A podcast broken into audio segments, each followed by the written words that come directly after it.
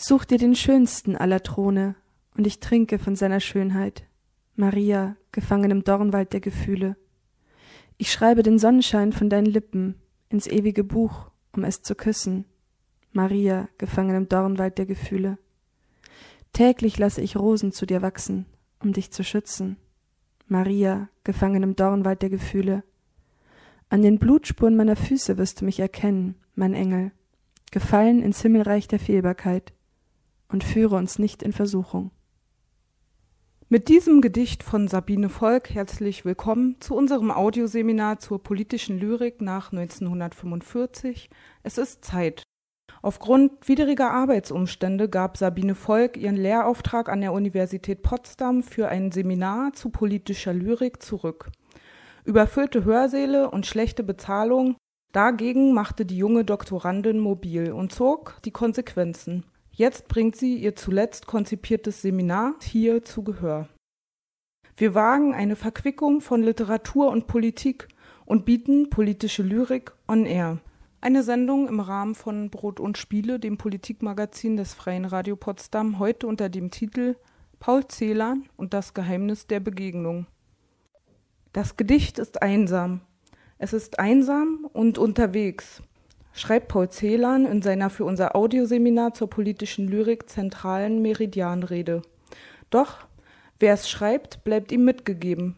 Das Engagement, welches das politische Gedicht, wie die politische Lyrik überhaupt, kennzeichnet, liegt nach Celan im Geheimnis der Begegnung.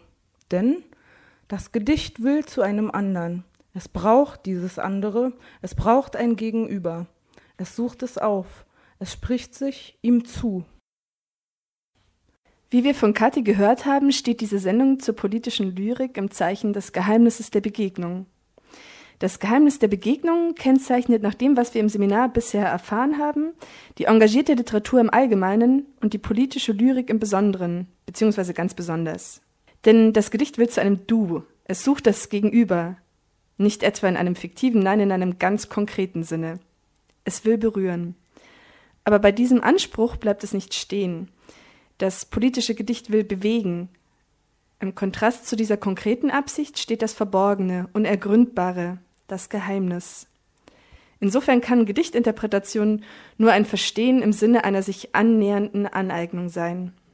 Eine Annäherung an Paul Celans Lyrikbegriff wird in dieser vierten Folge des Audioseminars entsprechend in Form eines Gesprächs zwischen zwei Menschen stattfinden, die das Verbindende und wie das Gedicht zur Begegnung führende in Celans Dichtung nicht nur bereits aufgespürt, sondern auch praktisch umgesetzt haben.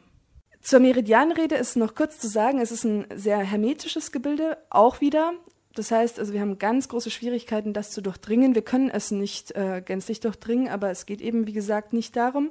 Die Meridianrede hat verschiedenste Ebenen, ich glaube nicht, dass ich mir schon alle erschlossen habe, obwohl ich mich schon ganz intensiv damit auseinandergesetzt habe. Aber es ist unter anderem auch die Bescheidenheit ein ganz wichtiges Kriterium, finde ich für alle. Ich wollte gerade sagen für Wissenschaftlerinnen im Besonderen, aber eigentlich letztlich für alle. Weshalb wir heute ähm, diskutieren werden über einzelne Themen, die uns berühren, die uns beschäftigen, ähm, die etwas mit uns zu tun haben und über die wir uns verständigen wollen, weil wir denken, dass das Wahrscheinlich auch das ist, was die Hörerinnen hoffentlich am spannendsten finden. Maximilian Thieme ist Hörer unseres Audioseminars und Autor. Seit einigen Jahren verfasst er nun schon Gedichte. Eines davon hat er uns zukommen lassen. Was uns bewog ihn, der Germanistik und Geschichte studiert und begeisterter Celan-Leser ist, zu einem Autorengespräch einzuladen.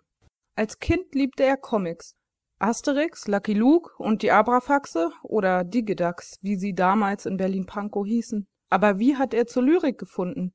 Er berichtet von einem Nachbarn, der ein Antiquariat besaß und ihm eines Tages vier Kisten DDR-Lyrikbände vor die Wohnungstür stellte. Geschenkt, da unverkäuflich.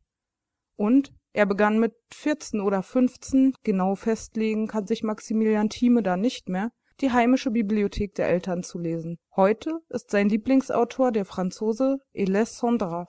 Immer dabei hat er ein kleines Notizbuch. In der U-Bahn, an der Uni.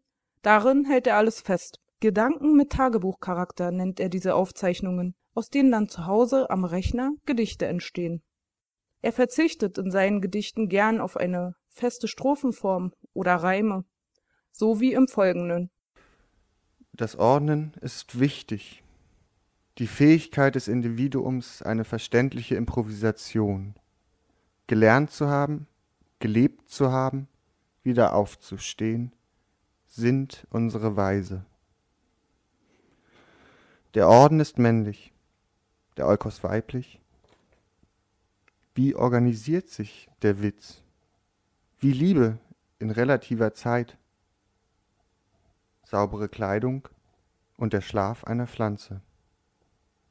Ich zerstöre mich. Doch alle Momente durch meine einsame trunkene Rolle im Gelände. Ich vergesse meine Trunkenheit. Immerhin. Fragwürdig. Ich widere und halte durch. Wie löse ich mich vom Mutterschutz und neide keiner Liebe ihr Idyll? Wer lernt mir das Meer zurückzuzwingen in meine Schranken, die keine Worte mehr sind, sondern Taten, voll Menschenblut einer Oase? Meine Worte sind ein Wahn, und ich muss mich beruhigen, gegen die verquere Syntax streiten, wie es alle vor mir taten. Einleitend möchten wir euch mit einem Porträt das Leben und Werk des engagierten Lyrikers Paul Celan näherbringen, bevor ihr im Anschluss daran das Autorengespräch zur Meridianrede zwischen Sabine Volk und Maximilian Thieme hört. Dabei wird es auch um das Schreiben politischer Gedichte gehen. Und neben den theoretischen Anteilen an der engagierten Lyrik soll natürlich auch Raum für ihre Praxis geboten werden. Deshalb werden wir im Verlauf der Sendung auch immer wieder Gedichte zu Gehör bringen. Vermutlich am 20. April 1970 entschied sich einer der großen europäischen Lyriker des 20. Jahrhunderts für den Freitod. Es heißt, er habe sich am Pont Mirabeau in die Seine gestürzt. Man fand den Leichnam Paul Celans erst am 1. Mai, zehn Kilometer flussabwärts, außerhalb der Stadt Paris. Die elterliche Wohnung der deutsch-jüdischen Familie Antschel in Tschernowitz, einer damals stark europäisch geprägten Stadt, befand sich in der heutigen Ukraine. Damals war Tschernowitz noch rumänische Hauptstadt der Bukowina. Dort wurde Paul Celan 1920 geboren und wuchs als Einzelkind in bescheidenen Verhältnissen auf der Familienname Antschel war rumänisiert worden und lautete auf Anzell, später sollte daraus das Anagramm Celan entstehen. Paul Celan begann 1938 nach dem Abitur in Frankreich Medizin zu studieren, brach nach nur einem Jahr jedoch ab, um zurück in seine Heimat ein Romanistikstudium aufzunehmen. Unter sowjetischer Besatzung setzte er es noch bis 1940 in Tschernowitz fort dann, 1941, erfolgte mit der Besatzung der nördlichen Bukowina durch rumänische und deutsche Truppen die Ghettoisierung der ansässigen jüdischen Bevölkerung. Bald darauf setzten Deportationen ein.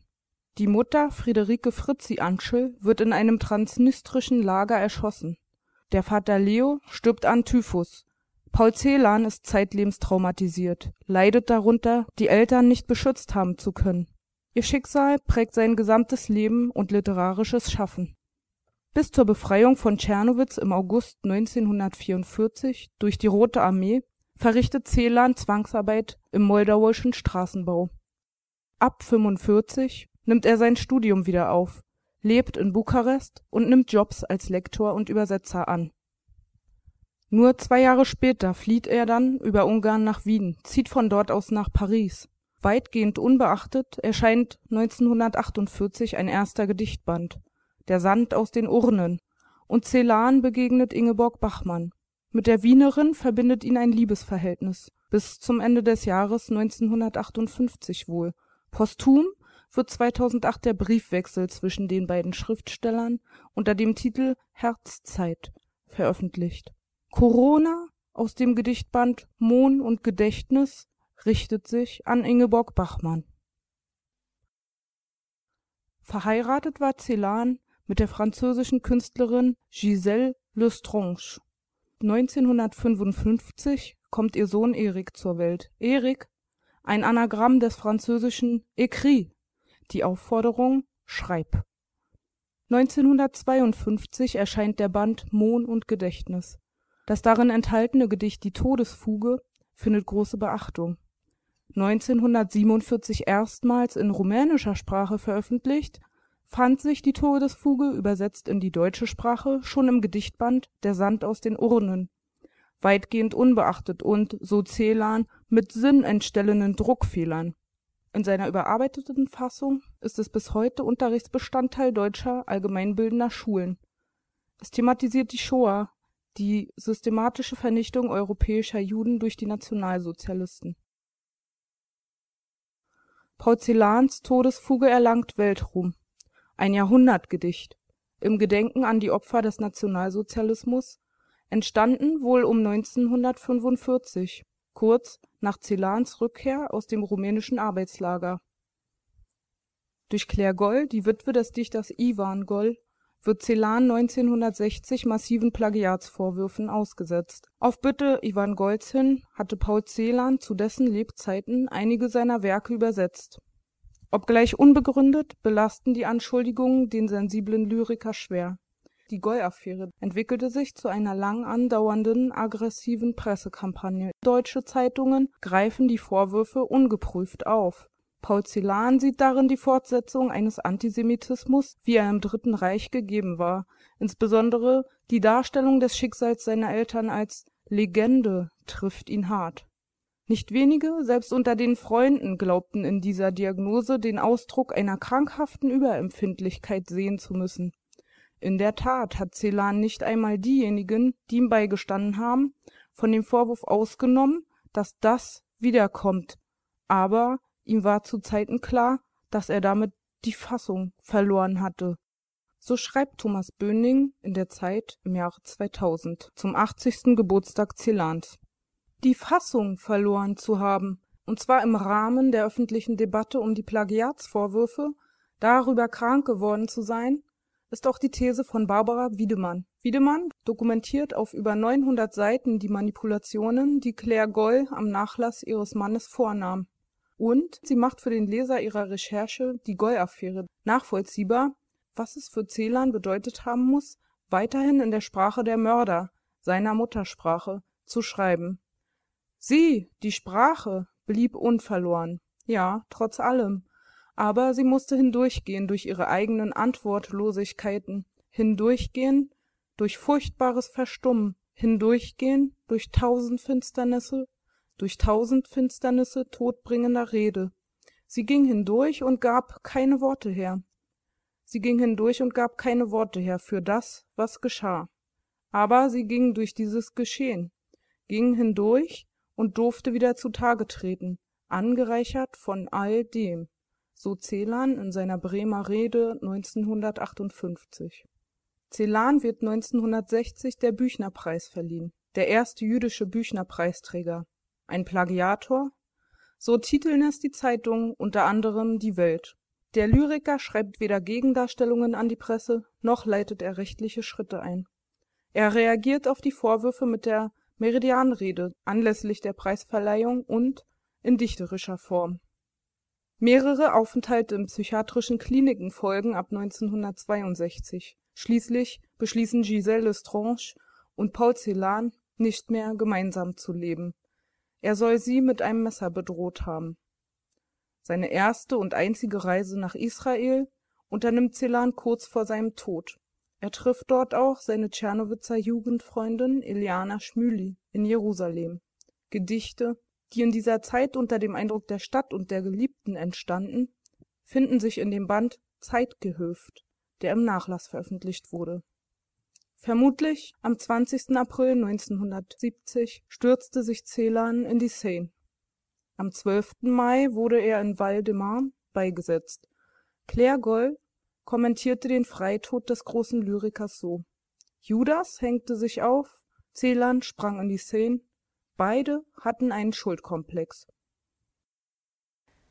Du liegst im großen Gelausche, umbuscht, umflockt.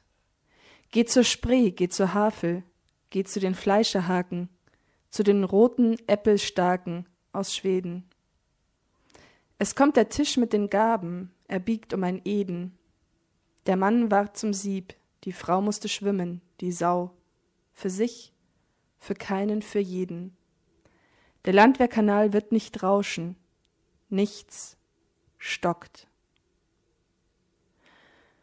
Paul Celan, Schneepart, 1967.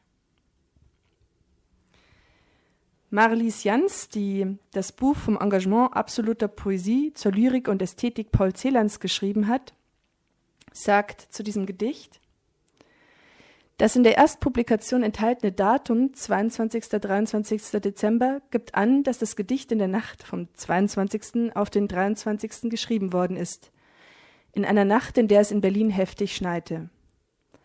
Celan wohnte im umbuschten Gästehaus der Akademie der Künste, in einem Apartment, über dessen mönchischen Charakter er sich mokierte. Du liegst im großen Gelausche kann zunächst als Selbstapostrophe verstanden werden, wie das folgende, das sich aber auch wiederum biografisch betrachtet an Walter Georgi wenden kann, der Zählern an die Spree und an die Havel geführt hatte, zu den Fleischerhaken von Plötzensee, an denen die Männer des 20. Juli erhängt worden waren, und zum Weihnachtsmarkt am Funkturm, wo es Äpfelstarken aus Schweden gab, das heißt rot kandierte und auf Holzstäbe aufgespießte Äpfel. Celan las in jenen Tagen die kurz zuvor von Elisabeth und Heinrich Hannover herausgegebene Dokumentation über den Mord an Rosa Luxemburg und Karl Liebknecht, wo es in einem Zeugenbericht heißt, ich fragte, ob Dr. Liebknecht schon wirklich tot sei, worauf mir von einem der Kameraden zur Antwort gegeben wurde, dass Liebknecht durchlöchert wäre, wie ein Sieb. In einem Bericht des Berliner Tageblatts von 1929 heißt es, es konnte nicht allein die Parole sein, die den beiden revolutionären Führern den Tod brachte. Jene Worte, die an dem verhängnisvollen Abend durch die Halle des Luxushotels geschmettert wurden. Die Sau muss schwimmen. An einem Fluch stirbt niemand. Das Hotel, aus dem Rosa Luxemburg verschleppt wurde, um kurz darauf erschossen und in den Landwehrkanal geworfen zu werden, war das Eden Hotel in der Budapester Straße, an dessen Stelle heute das Eden Apartment Haus steht.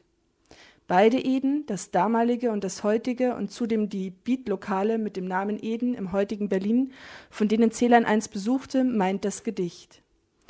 Der Name Eden, der Name des Paradieses, wird konfrontiert mit dem, wofür er heute Reklame macht.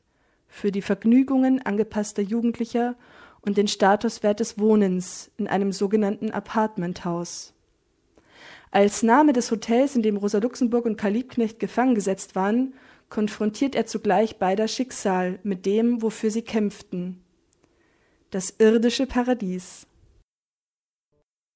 In den bisherigen Sendungen unseres Audioseminars kreisten wir immer um die Meridianräder Zählerns. Es sind schon einige Passagen zitiert worden und ähm, auch so die Kerngedanken sind bereits äh, aufgenommen worden und es sind auch Querverbindungen erstellt worden zu Adorno, zu Sartre und auch zu anderen zeitgenössischen Dichtern beispielsweise. Es war immer nur eine Annäherung, was anderes können wir gar nicht leisten, aber wir, wir wollen auch nichts anderes leisten, da die Poetologie Celan's, die er in der Meridianrede zusammengefasst, in Anführungszeichen dargestellt hat, sehr schwer zu durchdringen ist, eigentlich nicht zu durchdringen ist, aber es geht auch nicht darum, sie zu durchdringen, sondern es ist letztlich ein Angebot. Und das ist ein Angebot, das wir wahrnehmen innerhalb des Audioseminars, um, ja, um dem Kern der politischen Lyrik nahezukommen, um das Engagement zu berühren, das Celans Dichtung letztlich ausmacht. Und ähm, von diesem Begriff, den wir dort finden, können wir ausgehend ähm, letztlich eine Systematisierung vornehmen, die aber auch durch jedes neue Gedicht wieder aktualisiert werden muss.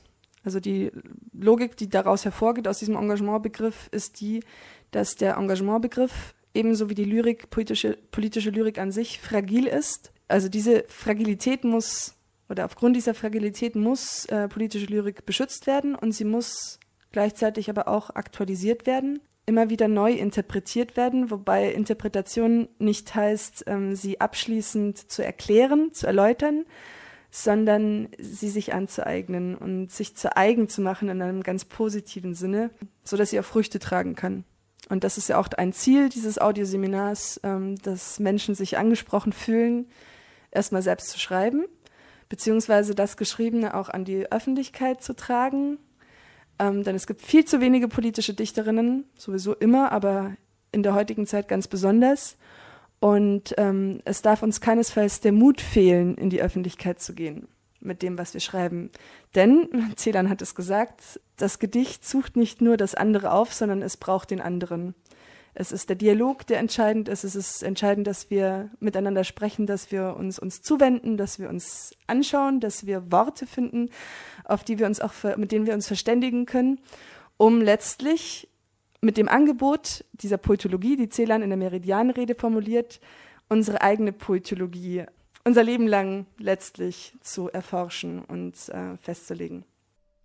Die Utopie in Paul Celans Dichtung wir können sie durch die Sprachgitter hindurch mal mehr, mal weniger deutlich hervorleuchten sehen, ist das, was Celan das Verbindende und wie das Gedicht zur Begegnung führende nennt.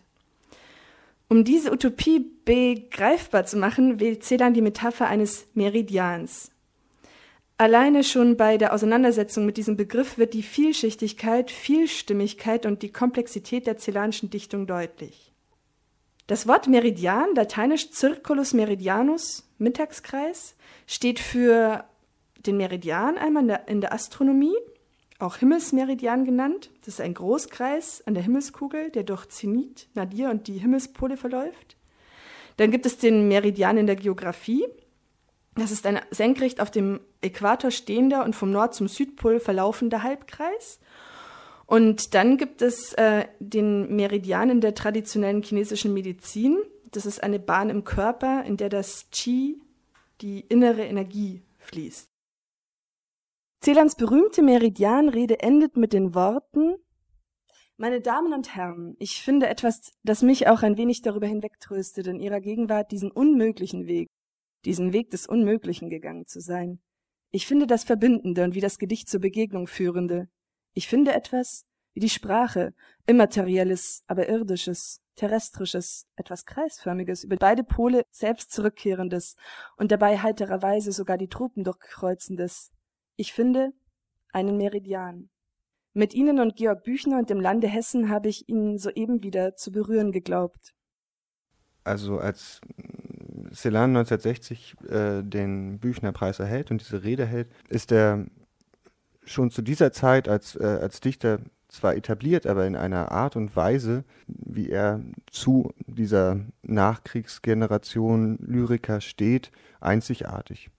Und diese Einzigartigkeit baut auch darauf auf, dass ähm, sein Verhältnis zur Muttersprache auch das der Mördersprache impliziert, einfach runtergebrochen. Das heißt, die Ambivalenz, die er zu der Sprache hat, trägt sich auch dahin wieder, dass wenn er gelobt wird durch Preise von einem deutschen Gremium, das ihm einen Preis überreicht für seine Lyrik, einen dotierten Preis, dass er diese in seiner kritischen Haltung auch ausdrücken muss in dieser Rede, dass es äh, eigentlich rein menschlich ein falscher Schritt ist, der dort getan wird, ihn zu, zu loben. Er, er, ist eigentlich verächtlich, dieser Schritt.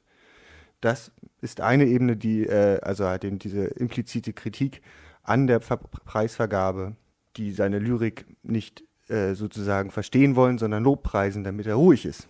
Das zweite ist halt, dass die, also halt eben eine zweite Möglichkeit, diesen, diesen Text zu greifen, der, der ziemlich hochkomplex daherkommt, äh, ist halt die Verbindung, die er selber wählt, zu dem Namensgeber des Preises, Georg Büchner, der ebenfalls in seiner Zeit äh, sehr jung verstorben, ein relativ radikales Werk, sehr kurz. Es ist halt eben, als es bei Reklam rausgekommen ist, ist es ein Heftchen, was halt manche Leute sozusagen in zwei Monaten schreiben müssten, äh, wenn sie dafür Geld kriegen. Und trotzdem halt eben radikal in der Art und Weise, was Dramatologie, was Menschlichkeit bedeutet. Dieser Ansatz, einen Preisnamensgeber kennenzulernen, während man selbst eigentlich eine Preisrede auf sich halten sollte, ist auch ein Schritt, sich zurückzunehmen, den Celan in dieser Rede äh, ja, mit vermittelt oder mit einbaut als Ebene.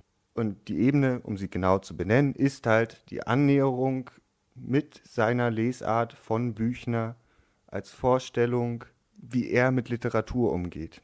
Als Vorstellung, den Leuten preiszugeben, was es für ihn heißt, zu dichten, eventuell, könnte man meinen. Und aufgrund dessen ist es halt nicht nur Büchners Werk, was dort beinhaltet wird, sondern auch natürlich seine eigene Art, Gedichte zu schreiben.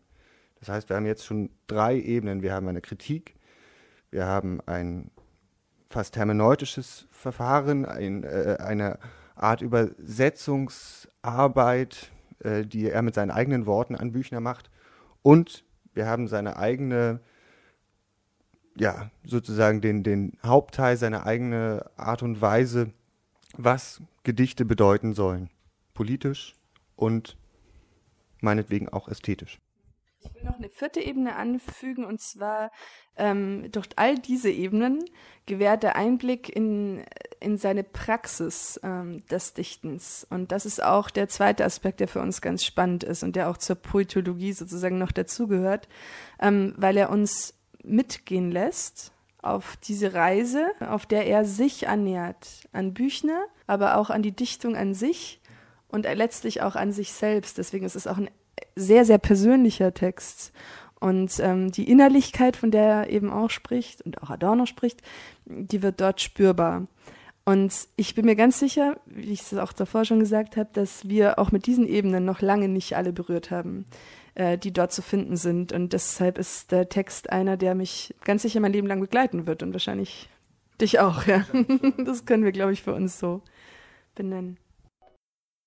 Ja, Max, du warst der Erste, der ähm, ein Gedicht eingesandt hat. Ich würde schon gerne wissen, was dich zur Dichtung gebracht hat, was dich dazu gebracht hat, selbst zu schreiben. Was zur Dichtung führt, ist nicht mehr eindeutig klärbar, aber ähm, es ist auf jeden Fall der Versuch zu entscheiden, wie man, wie man sozusagen auf die Welt schaut. Und es gibt halt darin eine Sprachlichkeit, die mich mehr angezogen hat als Zahlen oder Striche oder Augenblicke. Und äh, je weiter ich sozusagen selbst formuliert habe, je weiter ich gelesen habe, umso mehr hatte ich das Gefühl, als äh, würde es darunter sozusagen eine Art von Verbindung geben, die äh, nicht direkt in den Worten ist, sondern die, wenn dann nur, also nur in dem Moment, wo ich direkt lese oder direkt denke, drinne ist und das wieder aufzuschreiben, zu versuchen, diesem sich zu nähern, führte dann, glaube ich, dahin, dass ich sozusagen versucht habe, auch selbst zu schreiben und zu merken, dass es halt nicht von jetzt auf gleich klappt, sondern dass es halt auch kein Prozess ist, sondern immer wieder stattfinden muss, damit es möglich ist, diesen Moment irgendwann mal zu spüren oder halt eben ihn immer wieder zu spüren. Diesen, diese Möglichkeit der Verständigung oder des Ausdrückens. Ja, die Möglichkeit der Verständigung da können wir natürlich gleich eine Verbindung zu Zedern herstellen. Ja. Das Gedicht, das zu einem anderen hin will, zu einem Du, ist es denn so, dass du bewusst zu einem anderen hinschreibst? Würdest du das sagen? Ist es bei mir beispielsweise so, dass ich immer ein Du mit äh, im Bewusstsein habe, wenn ich schreibe? Und ich möchte behaupten, dass es sogar ein Du ist, das in mir selbst auch angelegt ist. Es ist letztlich eine Art Selbstgespräch, und es wird gerade Zählern auch oft unterstellt, dass er ein egozentrisches Selbstgespräch, ein ganz ich-bezogenes Selbstgespräch führen würde innerhalb seiner Gedichte. Deswegen seien die auch so hermetisch. Und ich äh, finde das überhaupt nicht. Und ich kann gerade mit seiner poetischen Ausdrucksweise da ganz äh, viel anfangen, dass es eben darum geht, diese Innerlichkeit aufzuspüren, was wiederum auch Adorno ganz stark gemacht hat, es geht äh, um die Subjektivität, in der die Objektivität, wenn wir überhaupt von einer sprechen wollen, eigentlich angelegt ist. Ist es bei dir so? Ist es was, was du für dich selbst machst, das Schreiben? Ist es ähm, abgeschlossen oder hast du dabei auch das Bedürfnis, nach, nach außen zu treten? Zum ersten würde ich sagen, ja, es ist in der Hinsicht äh, eine Klausur, ein Schreibprozess, dass es für mich ist. Der Teil des Selbstgespräches macht es möglich, eine Welt in sich hineinzuholen und nachzufühlen. Und dazu gehören natürlich Menschen.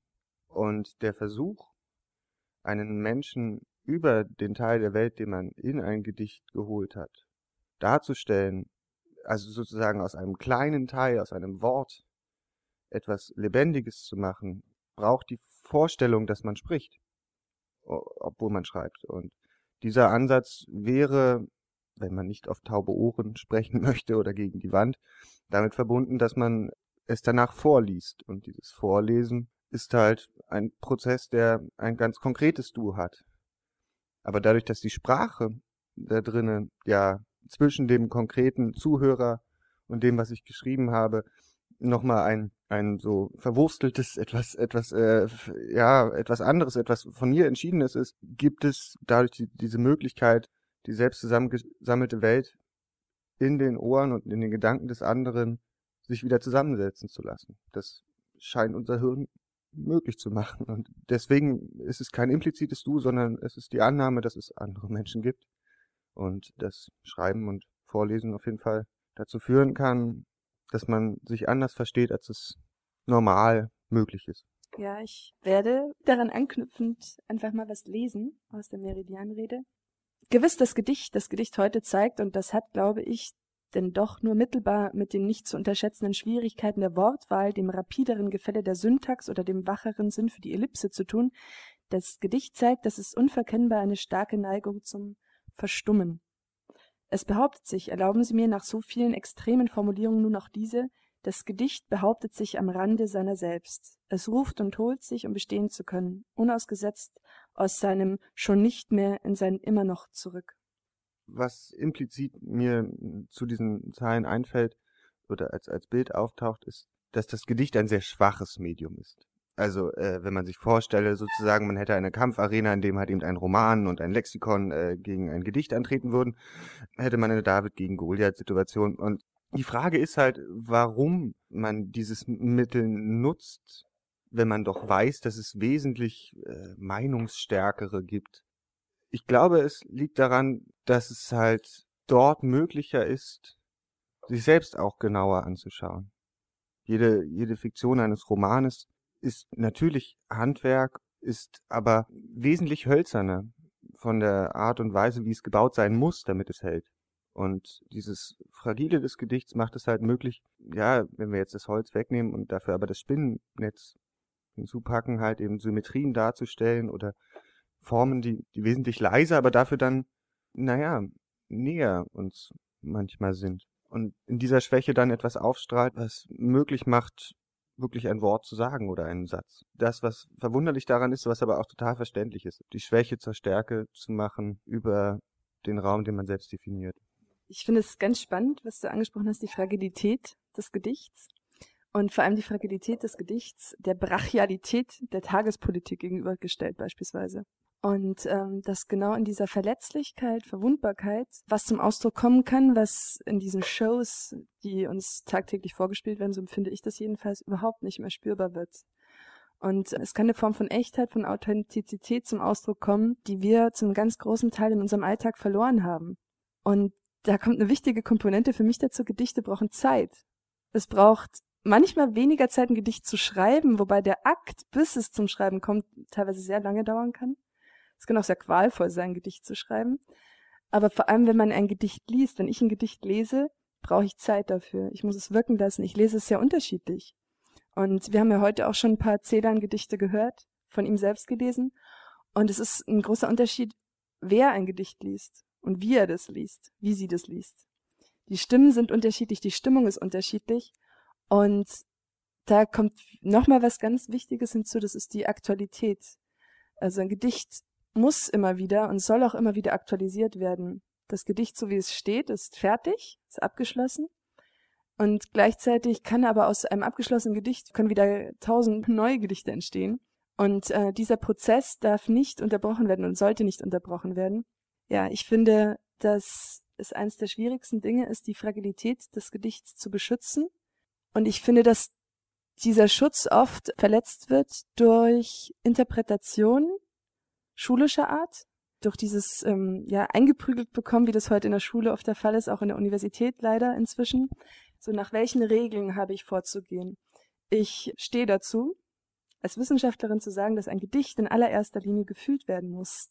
Und gefühlt werden muss ist schon mal ganz verkehrt ausgedrückt, weil dieses muss ja tatsächlich einen, einen ganz starken Appell beinhaltet. Aber ich möchte einen Appell fürs, für das Fühlen aussprechen in diesem Zusammenhang. Und für dieses äh, intuitive Erspüren dessen, was ein Gedicht aussagt. Und ich möchte ermutigen dazu, dass jeder das Gedicht lesen darf, wie er dieses Gedicht liest. Nicht mal wie er es möchte, sondern wie er es einfach mal liest. Und das hängt ganz stark mit dem Gefühl zusammen. Ich würde dem, diesem Interpretationsansatz, dem eher gefühlten, nichtsdestotrotz auch einen anderen entgegenstellen, der aber nicht nach äh, Regeln funktioniert. Und beide sind bei Celan zu finden. Also den, den du genannt hattest, das wäre sozusagen, also würde ich äh, äh, glauben, äh, er schreibt, äh, also Lucille sozusagen in Dantons Tod, äh, als äh, Figur da, dahingehend verstehen, äh, verstanden zu haben, dass sie die Sprache, die sie selbst ausspricht, als sie in einem absurden Moment äh, schreit, dass der König lebe, dass sie da die Sprache als Gestalt und Richtung und Atem wahrnimmt, was jetzt sehr kompliziert wirkt, soll einfach nur darauf hinweisen, dass Richtung und Atem ein Spüren von Sprache ist, ganz explizit, indem man es halt ausspricht und sozusagen merkt, wie sich Zunge, wie sich Zungenbein, der ganze Mundraum und so weiter bewegt, ist die Möglichkeit zum Fühlen da, das selber zu sprechen. Äh, der andere Weg, den, den Celan vorschlägt, der in der Meridianrede äh, weniger da ist, aber der trotzdem auch in seinem Werk vorhanden ist, ist halt das Durchwandern von einem Gelände als Vergleich, um ein Gedicht zu lesen. Durch die Historizität, die unter seinen Worten steckt, durch diese, auch diese Spärlichkeit, die dort drin ist, ist halt häufig sozusagen ein Nachvollziehen notwendig. Und dieses Nachvollziehen ist halt, als würde man über ein sehr, sehr schönes Trümmerfeld sozusagen laufen und muss sich selbst anstrengen, entweder erinnernd oder auch zu Teilen imaginierend, die Formen erkennen zu können. Und dieser utopische Anteil geht halt nur über die Möglichkeit, äh, dieses Gedicht zu durchwandern und nicht einen abgeschlossenen Sinn von vornherein draufzulegen und dann zu sagen, jetzt steht die Stadt wieder. Ja, der erste Schritt ist das Gefühl. Das ist der erste Schritt. Das ist ein erster Schritt, der inzwischen verdrängt werden soll. Beziehungsweise es darf vielleicht auch passieren, dass man was dabei fühlt, aber in erster Linie geht es darum, mit der Vernunft an das Gedicht heranzutreten. Das ist wichtig. Keine Frage, denn die Vernunft ist ja, oder die Sprache ist an die Vernunft gekoppelt und umgekehrt. Und es ist den Menschen nicht möglich, äh, die Gedichte erstmal wirklich zu entschlüsseln, für sich selbst auch. Und vor allem aber auch nicht darüber zu sprechen, wenn nicht eine Sprache gefunden werden kann, durch die wieder vermittelt werden kann. Also auch wenn wir mit, mit uns selbst sprechen über ein Gedicht, in einem inneren Monolog sprechen wir. Und äh, dennoch finde ich, dass es äh, noch viel stärker äh, werden muss, dass wir diese Gefühle, die wir verbinden mit Sprache, auch mitdenken und letztlich das wieder verbalisieren. Und ich glaube, dass wir genau dadurch zum, zum Engagement kommen, zu dem kommen, was das Gedicht bewegen will, indem es berührt. Und ich muss zunächst diese Berührung wahrnehmen, um dieser Berührung durch die Sprache wieder eine Form geben zu können und um wieder mitteilbar zu werden. Denn letztlich, was will das Engagement? Es möchte bewegen, es möchte was verändern. Und da wird es ganz realistisch plötzlich, ja. Also ich muss, oder vielleicht auch sogar materialistisch, ich muss etwas tun, was dann aber auch sichtbar zu erkennen ist und dem es sich realisiert. Und das muss kein Gegenstand sein. Aber es muss äh, doch dennoch bemerkbar sein, aber vor allem muss es wieder durch die Sprache greifbar gemacht werden.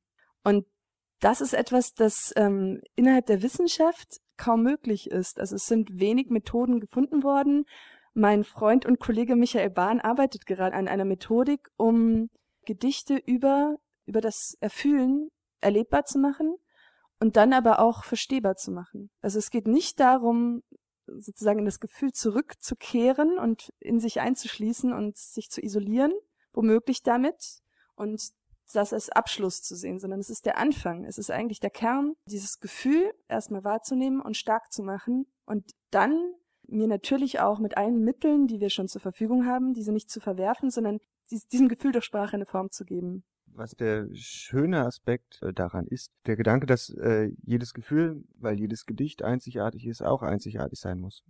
Das heißt, man kann es nicht mehr plakativ damit, dass es ein wütendes Gedicht oder ein äh, trauriges oder also diese Worte gelten nicht mehr, weil sie nichts mit diesem Gefühl zu tun haben, wenn man es mal versucht nachzufühlen. Und aufgrund dessen könnte natürlich dann ein, äh, wenn es wieder in die Sprache reingeht, es muss dadurch eine Veränderung da sein, weil das Gefühl ja ein anderes ist und es scheinbar eine Verbindung dazwischen gibt. Und dieser, dieser erste Schritt, dieses nicht naive, sondern sehr konzentrierte und sehr, nicht, auch nicht konzentrierte, sondern sehr, sehr, als wäre man selbst eine Seite sozusagen und dies angespannt und wird halt bewegt. Und dieses Echo wäre dann so die Möglichkeit, dieses Gefühl darzustellen. Aber genau dieses, dieses Nachschwingen dann äh, in Worte wieder zu kleiden, wäre eine, ist ein Schritt zu einer Freiheit, die aber mit sich selbst da sein muss. Und das Schöne ist halt, dass es den Körper nicht vergisst dabei.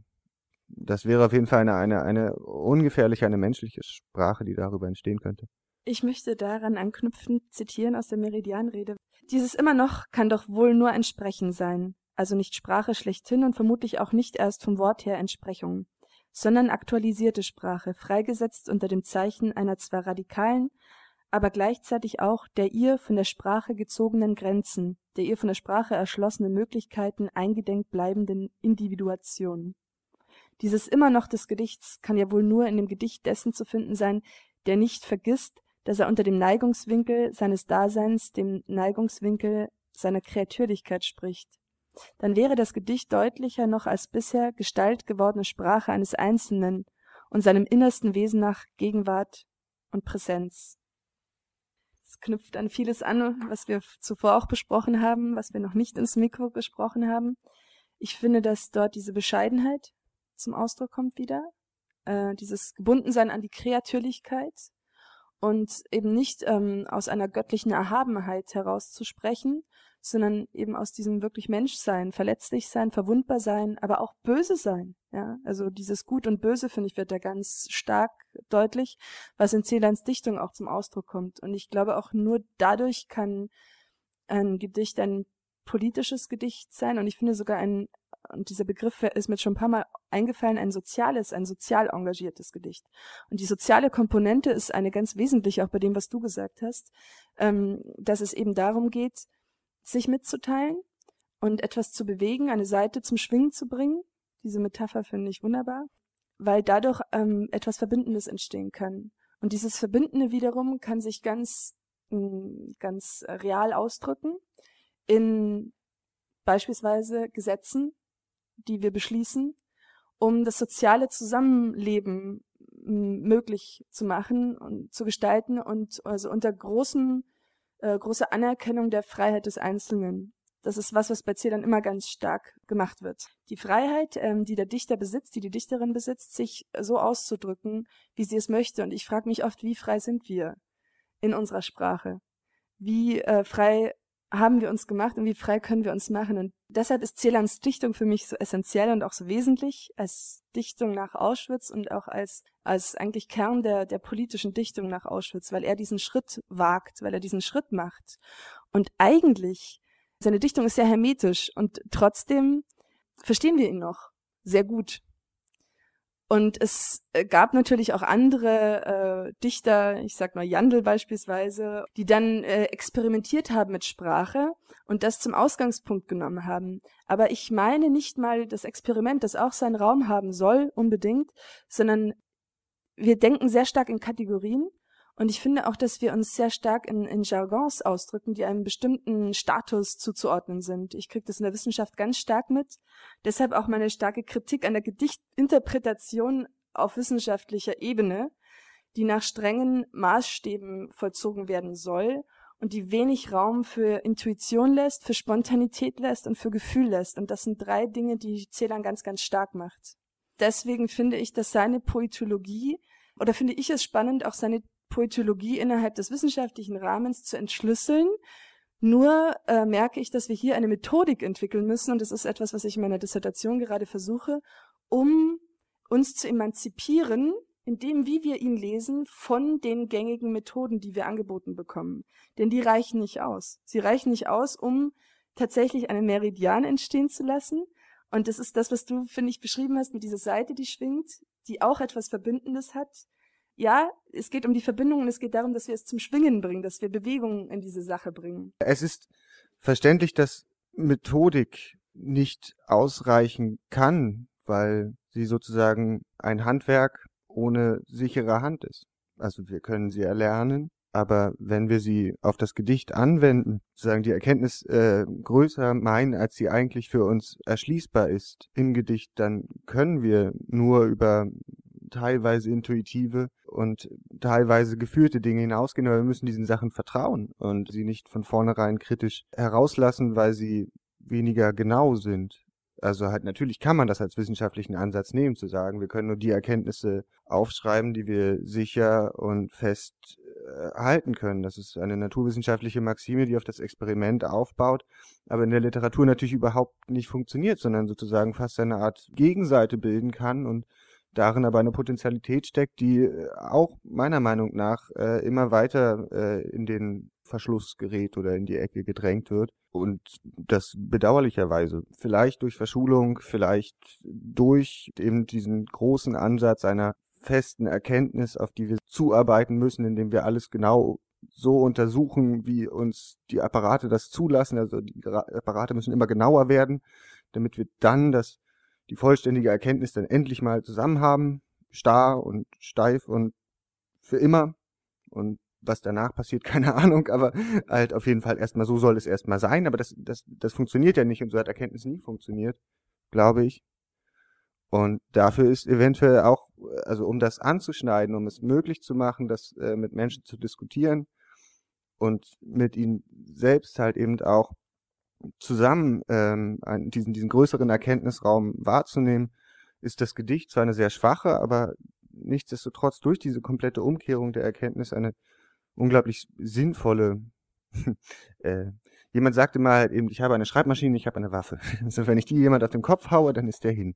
Und äh, das könnte man dann sozusagen auch darin verstehen, aber es ist eine Verteidigungshaltung, die aber nicht darin bleiben muss sondern durch ein Engagement auf jeden Fall auch dahin gehen kann, diese Freiräume für sich zu gestalten und naja, in äh, dieser Art und Weise in dieser Welt anzukommen und äh, seinen Teil dazu beizutragen. Und äh, das heißt nicht, dass da diese andere Erkenntnis abgeschafft werden muss, sondern dass es halt seinen Raum behauptet, in dem das auch möglich ist, andere Erkenntnisweisen auszuprobieren und am Gedicht äh, meinetwegen sichtbar zu machen. Ja, na, ich finde es sehr schön, dass wir äh, letztlich äh, in der Diskussion bisher schon eine Interpretation deines Gedichts vorgenommen haben, beziehungsweise eigentlich deiner Gedichte, würde ich fast sagen, äh, so wie ich sie mir vorstelle. Und deswegen finde ich es angebracht, ähm, das Gedicht, was du mir zuerst geschickt hast, nochmal zu rezitieren. Das Ordnen ist wichtig, die Fähigkeit des Individuums, eine verständliche Improvisation gelernt zu haben gelebt zu haben, wieder aufzustehen, sind unsere Weise. Der Orden ist männlich, der Eukos weiblich. Wie organisiert sich der Witz, wie die Liebe in relativer Zeit? Saubere Kleider und der Schlaf einer Pflanze? Ich zerstöre mich, doch alle Momente durch meine einsam trunkene Rolle im Gelände. Ich vergesse meine Trunkenheit, immerhin fragwürdig? Ich widere und halte durch. Wie löse ich mich vom Mutterschutz und neide keiner Liebe ihr Idyll? Wer lernt mir das Meer zurückzuzwingen in meine Schranken, die keine Worte mehr, sondern Taten sind, voll Menschenblut einer Oase. Meine Worte sind ein Wahn, und ich muss mich beruhigen, gegen die verquere Syntax streiten, wie es alle vor mir taten. Ja, ich habe ja schon so schön angefangen zu sagen, dass ich auf keinen Fall möchte, dass du dein eigenes Gedicht interpretierst. Wobei, wie gesagt, ich finde, dass ähm, wir das schon getan haben insofern als ähm, dein Gedicht für mich ganz viel von den philosophischen Überzeugungen beinhaltet, die du hier auch schon ähm, verlauten hast lassen oder uns, ähm, du hast uns eigentlich teilhaben lassen an deiner Sicht auf die Welt. Und ich finde dort sehr vieles wieder, also die, die Ordnung, das Ordnen der Dinge, womit das äh, Gedicht beginnt. Und das Ordnen der Dinge steht in einem krassen Kontrast zum Wahn zum Schluss. Das Verbindende sind die Worte. Meine Worte sind ein Wahn. Die Worte, die dich, die den Dichter, das lyrische Ich zurückbinden an die Kreatürlichkeit, die wir gerade bei Zählern äh, gelesen haben. Und dennoch ist der Wahn ja genau das, was diese Grenze überschreiten lässt. Und die Frage ist, überschreitet sie uns nach außen oder nach innen? Es ist eigentlich ein Wahn, der in uns steckt, den wir unterdrücken der versucht wird, durch die Ordnung äh, im Zaum gehalten zu werden? Oder ist es ein, eine Reaktion auf das, was von außen auf uns zutritt, auf uns zukommt? Und es ist eine Bewegung nach außen. Ja, es ist eigentlich auch eine Abwehrhaltung gegenüber diesem ständig ordnenden, systematisierenden, auch dessen, was die Gesellschaft von uns letztlich erwartet. saubere Kleidung. Wie organisiert sich der Witz? Wie organisiert sich der Witz ist ja schon ein Widerspruch in sich. Es sind viele absolute Themen, es sind viele Themen, die eigentlich nicht in Worte gefasst werden können. Es ist ein, ein sehr lebendiges Gedicht, finde ich, das aber den Tod im Blick hat, die Endlichkeit der Dinge, aber auch das Verderben tatsächlich. Also auch dieses Negative, das dem, dem Wahn, dem Außer sich Sein zugeschrieben wird. Und auch dieses Gedicht würde ich als, als sehr fragil beschreiben. Denn es ist ähm, eine Öffnung, die zum Ausdruck kommt, die ähm, mich einlädt, hinzugucken. Und gleichzeitig wird eine Verletzlichkeit dadurch sichtbar, vor der ich mich eigentlich wieder intuitiv schützen möchte und mich nicht mit ihr verbinden möchte. Warum ist es ein politisches Gedicht? Es ist ein politisches Gedicht genau aus dem Grund, aus all den Gründen, die ich gerade genannt habe. Es ist ein Spiegel meiner selbst, meiner Abgründe, meiner Hoffnungen. Es ist ein Spiegel meiner selbst innerhalb der gesellschaftlichen Strukturen. Das Gedicht beinhaltet eine Kritik an den gesellschaftlichen Strukturen, ohne aufdringlich zu werden, ohne ähm, mir sie aufzudrängen, die Kritik, sondern es ist etwas, das ich tatsächlich erfühle. Ich würde, wenn dann höchstens noch, also Garcia de Lorca, bin mir nicht mehr sicher, wo drin ich es gelesen hatte, sagte aber so viel wie, äh, die Kunst, die er macht in dem Schreiben, äh, immer ein äh, Kampf gegen einen eigenen Dämon ist. Man kann es sich jetzt natürlich, also es klingt sehr pathetisch, aber äh, der Ansatz, dass er durch eine Art spanische Nationalliteratur eine ganz andere Verbindung zu, zu dem Dämon hat, also halt eben eine ganz andere riesige Bildwelt, lässt diesen Satz für mich äh, sinnvoller erscheinen, erst einmal, und in der Hinsicht dann auch ehrlicher, weil er davon ausgeht, dass jede seiner Figuren, die er im Theater schreibt, genauso wie er selbst, weil er schreibt, mit einem eigenen Dämon konfrontiert sind, der selbst auch die Stärke beinhaltet, erstmal herauszufinden, wo denn das eigene Grauen sozusagen liegt. Und dass Kunst nur dann entstehen kann, wenn es an diese Grenze geht und diese Grenze so weit wie möglich außen hält. Durch Mittel der Kunst.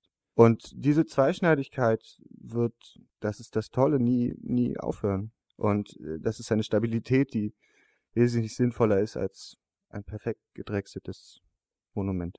Lass uns nochmal zurückkommen zu Celans Meridianrede. Mich würde interessieren, was sie dir bedeutet. Bedeutet sie dir etwas? Natürlich bedeutet sie mir etwas. Wobei es halt schwierig ist, diesen Satz, er ist so abgeschmackt, dass es nicht geht. Er bedeutet immer wieder als aktive Tätigkeit. Also nicht, er bedeutet mir etwas, sondern wirklich als würde, wenn man es jetzt syntaktisch sieht, würde es ja sozusagen zwei Seiten daran geben, nämlich entweder dass ich dem Bedeutung gebe, weil ich ihn wichtig finde, aber man könnte es genauso als aktiven Part des Textes nehmen, der mir Bedeutungen offeriert. Und genau diese Art von, von Verbindung durch die Offenheit, durch die Kompliziertheit dieses Textes und das trotzdem ständige Wiedererkennen eigener Probleme, eigener Umgangsweisen. Es ist auf jeden Fall einer der Texte, den ich am häufigsten gelesen habe. So, meinetwegen waren das bei anderen Menschen früher Bibeln oder Schriftzeugnisse sonstiger ähm, ordnender Art. Aber also ich finde eher, dass es ein Umgang mit dem Ordnen auch offeriert, der nie aufzwingend ist. Das Gedicht will zu einem anderen. Es braucht dieses andere, es braucht ein Gegenüber. Es sucht es auf, es spricht sich ihm zu. Jedes Ding, jeder Mensch ist im Gedicht, das auf das andere zuhält, eine Gestalt dieses anderen. Die Aufmerksamkeit, die das Gedicht allem ihm Begegnenden zu widmen versucht, sein schärferer Sinn für das Detail, für Umriss, für Struktur, für Farbe, aber auch für die Zuckungen und die Andeutungen, das alles ist, glaube ich, keine Errungenschaft des mit den täglich perfekteren Apparaten wetteifernden oder miteifernden Auges, es ist vielmehr eine aller unserer Daten eingedenk bleibende Konzentration. Aufmerksamkeit, erlauben Sie mir hier, nach dem Kafka-Essay Walter Benjamins ein Wort von Malebranche zu zitieren. Aufmerksamkeit ist das natürliche Gebet der Seele. Ja, ich finde, dass eine Diskussion über Zählern eigentlich wirklich nur mit Zählern enden kann. Und ähm, ich finde, wir sollten auf keinen Fall, um das nochmal zu sagen und nochmal zu betonen, Angst haben vor der Hermetik seiner Sprache und seiner Gedichte. Wie du gesagt hast, Zählern, also auch bei mir ist es so, ich kann Zählern immer wieder lesen, ich kann ihn immer wieder neu lesen und ich finde immer wieder etwas bei ihm. Und es ist letztlich das, dass ich es in mir finde. Und das Schöne daran ist, also dass ich in seiner Poetologie lesen kann, dass genau das das ist, was er wollte. Also es geht nicht darum, mir etwas aufzuzwingen, das in ihm ist, ja, etwas, was ich nicht kenne womöglich, sondern es geht darum, mich selbst aufzuspüren, mich selbst zu erkennen, mich wahrzunehmen. Und es geht ganz stark um die soziale Komponente und um das nicht so trocken auszudrücken. Es geht um Liebe, ja, es geht um Zugewandtheit, es geht um Aufmerksamkeit, um Achtsamkeit. Und das ist das, wofür er gekämpft hat und immer noch kämpft in seinen Gedichten. Und das ist das Schöne, dass ja, wir diese Werke vorliegen haben und dass die Gedichte, äh, wie alle Werke, künstlerischer Art und engagierte Art, äh, vor allem insbesondere immer an die Ewigkeit klopfen. Wir nähern uns langsam dem Ende der Sendung und da möchte ich nochmal gerne auf die Sprache zu sprechen kommen. Wie wir im Verlauf des Audioseminars schon gehört haben, sagt Adorno, dass Lyrik nicht aus der Gesellschaft deduziert werden soll. Ihr gesellschaftlicher Gehalt sei gerade das Spontane. Die Spontanität ist nach Adorno wiederum an die Sprache geknüpft. Deshalb vermittelt Sprache für ihn Lyrik und Gesellschaft im Innersten. In diesem Kontext möchte ich gerne einen Bogen spannen, der für mich ebenfalls als Meridian verstanden werden kann. Am 1. Dezember ist die große politische Schriftstellerin Christa Wolf in Berlin gestorben. Die Nachricht über ihren Tod hat mich sehr berührt. Allerdings nicht so sehr wie einige mir nahestehende Menschen, für die Christa Wolf weit mehr war als ein bücherschreibender Mensch. Mit der Zerrissenheit, von der ihr Werk zeugt, kann ich mich als Frau, Mutter, vielleicht auch als politische Dichterin, wenn ich mich überhaupt so nennen darf, aber vor allem als liebender und dadurch nicht selten verzweifelnder Mensch identifizieren. Doch einigen meiner Freundinnen, die einen Teil ihres Lebens in der DDR gelebt haben, bedeutet Christa Wolf, wie ich feststellen konnte, noch weit mehr. Ein Freund schrieb mir, Christa Wolf habe, in Anlehnung an ein Zitat von Heiner Müller, in ihrem Werk die Utopie aufbewahrt für bessere Zeiten. In meinen Augen gibt es kaum ein größeres Kompliment für eine Schriftstellerin, die für diese Utopie einer menschlicheren, sozial gerechteren, freieren Gesellschaft offen gekämpft hat und damit zunächst gescheitert ist. Am 4. November 1989 hielt Christa Wolf anlässlich der größten Demonstration in der Geschichte der DDR, die zudem von Künstlerinnen ausgegangen war, eine Rede mit dem Titel Verblüfft beobachten wir die Wendigen. In dieser warnt sie vor dem unmenschlichen Charakter einer sich dem Diktat des Kapitalismus unterwerfenden Demokratie und plädiert für einen selbstbewussten demokratischen Sozialismus. Christa Wolf zeigt uns, dass es trotz aller Rückschläge gilt, die Kunst als einen vor der zerstörerischen Kraft des Kapitalismus, der Profitmaximierung, der Marktlogik geschützten Raum zu bewahren. Und, da es immer noch wichtig zu sein scheint, möchte ich betonen, dass dies kein genuin marxistisches Anliegen ist, sondern in allererster Linie ein zutiefst menschliches. Christa Wolfs Rede vom 4. November 1989 beginnt mit den Worten jede revolutionäre Bewegung befreit auch die Sprache. Hier treffen sich Christa Wolf, Paul Celan und viele weitere engagierte Intellektuelle. Die Aufgabe ist klar benannt. Es geht darum, dass wir, die wir nicht aufhören wollen, an die Möglichkeit der Realisierung einer menschlicheren Gesellschaft zu glauben, nichts anderes wird mit Utopie ausgedrückt, uns zu erkennen geben, uns verbünden und gemeinsam kämpfen. Ein Scheitern und Rückschläge auf diesem Weg dürfen uns nicht aufhalten. Im Gegenteil. Wir haben jede Freiheit, wenn wir das oberste Gebot wahren. Wir müssen die Sprache befreien, denn sie ist unsere schärfste Waffe im Kampf um eine menschlichere Gesellschaft. Christa Wolf sagte, dass sich das Paradies rar machen könne, das sei so seine Art. Wie wunderschön. Sie weiß, dass es eines gibt. Eine Playlist mit allen Gedichten und Musiktiteln dieser Sendung findet sich auf der Seite sabine-volk.de. Dort findet ihr dann auch den Link zum Nachhören unseres heutigen Audioseminars und ich möchte an dieser Stelle euch, die Hörerinnen und Hörer, auch noch einmal ermutigen, uns eure Gedichte einzusenden. Wir freuen uns auf eure Anregungen und Kritik an die E-Mail-Adresse kati.frapo.de de FRRAPO für Freies Radio Potsdam, die E-Mail-Adresse kati.frapo.de. Zum Abschluss hören wir jetzt noch einmal ein Gedicht unseres Hörers und heutigen Gasts in der Sendung, Maximilian Thieme. Erstens.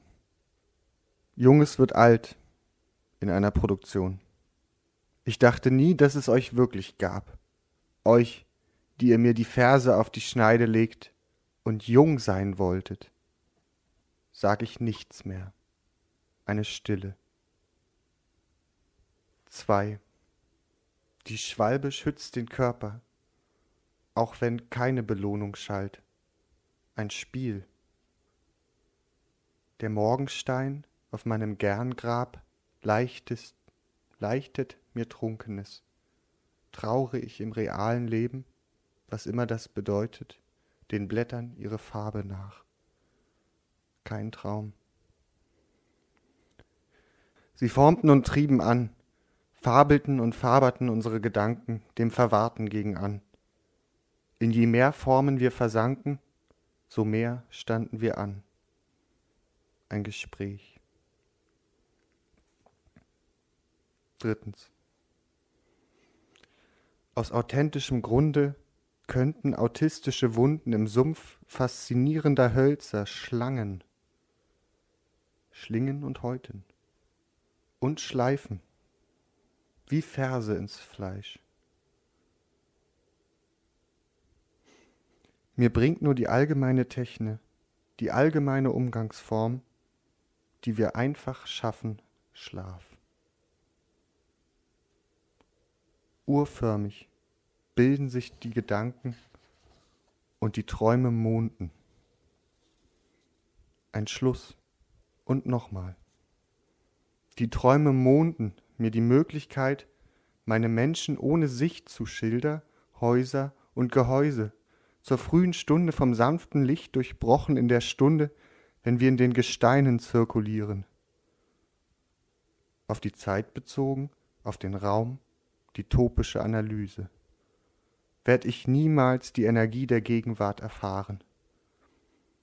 Der Kanon des Gegenwärtigen ist wie eine neblige Straße im ehemaligen Arbeiterviertel